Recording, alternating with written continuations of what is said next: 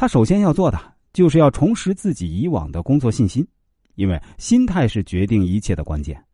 为了达到这个目的啊，沈强放弃了礼拜天、节假日等休息时间，报名参加了各种专业培训，从基本的营销知识开始啊，拓展自己的理论水平，并参加较为新潮的体验营销、整合营销等等啊，他获益匪浅。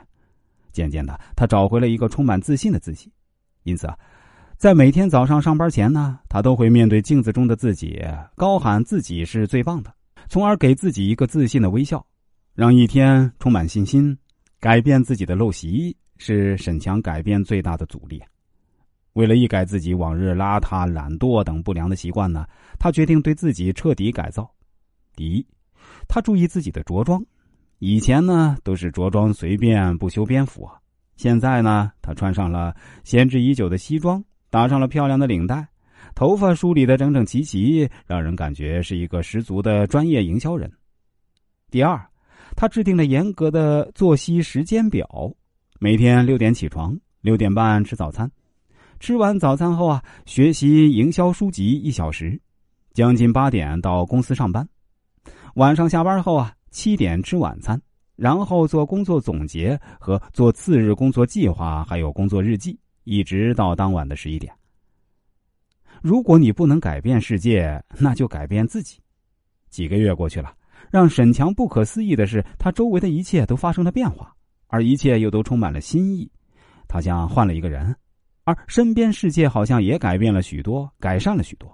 他赢得了公司上下领导的一致好评，而其工作积极主动又富有成效，更让他在营销员队伍中迅速脱颖而出。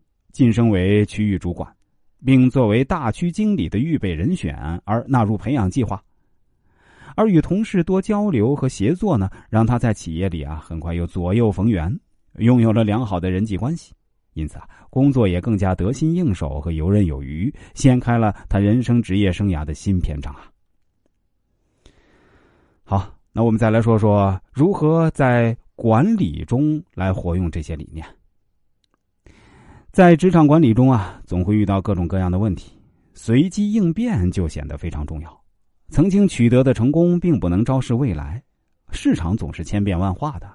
同样的问题在不同时期需要的解决办法就会完全不同。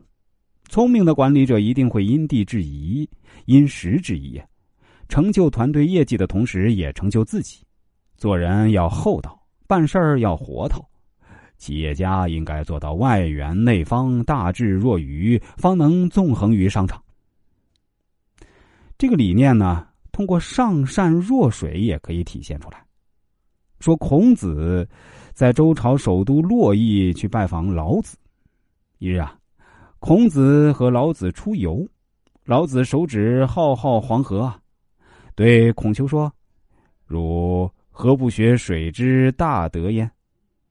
孔丘曰：“水有何德？”老子说：“上善若水，水善利万物而不争，处众人之所恶，此乃天下之德也。故江海所以能为百谷王者，